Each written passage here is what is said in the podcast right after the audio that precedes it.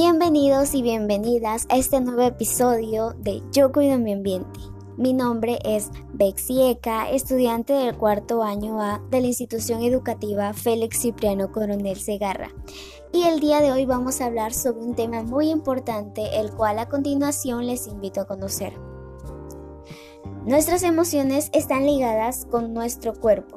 Por ello, necesitamos conocer qué emociones le hacen daño a algunas partes de nuestro cuerpo y también qué otras emociones lo benefician.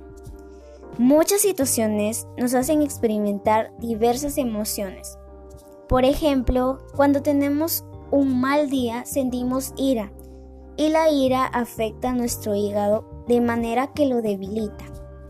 Y así pasa con otras emociones negativas que podemos experimentar tales como la pena, la cual debilita nuestros pulmones, el estrés que causa doble efecto, causando daño a nuestro cerebro y corazón. La preocupación debilita nuestro estómago y el miedo debilita nuestros riñones.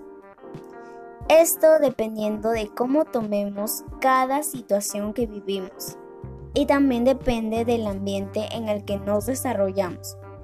Por ejemplo, si nos desarrollamos en un ambiente cuya calidad ambiental es pésima, diversas emociones negativas van a surgir.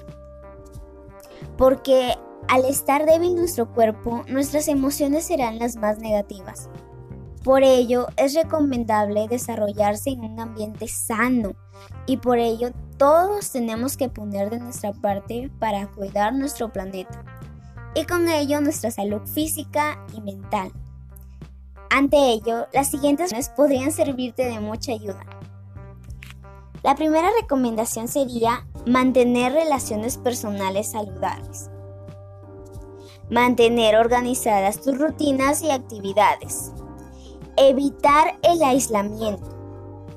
Distinguir y hablar sobre nuestras emociones regular horarios de sueño y alimentación, establecer un tiempo de relajación como un hobby y por último hacer ejercicio.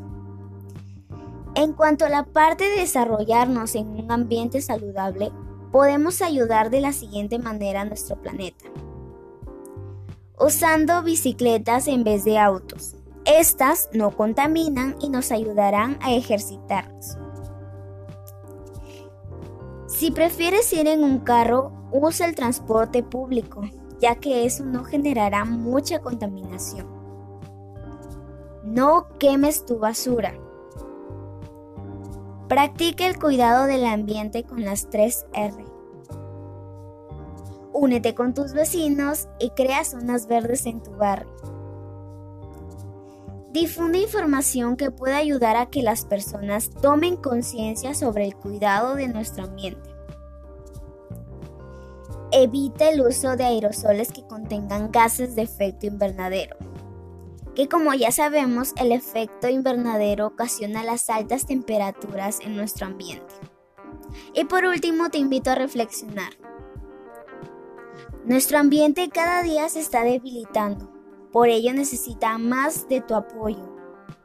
Las muertes por la contaminación del aire van en incremento y está en tus manos evitar todo esto.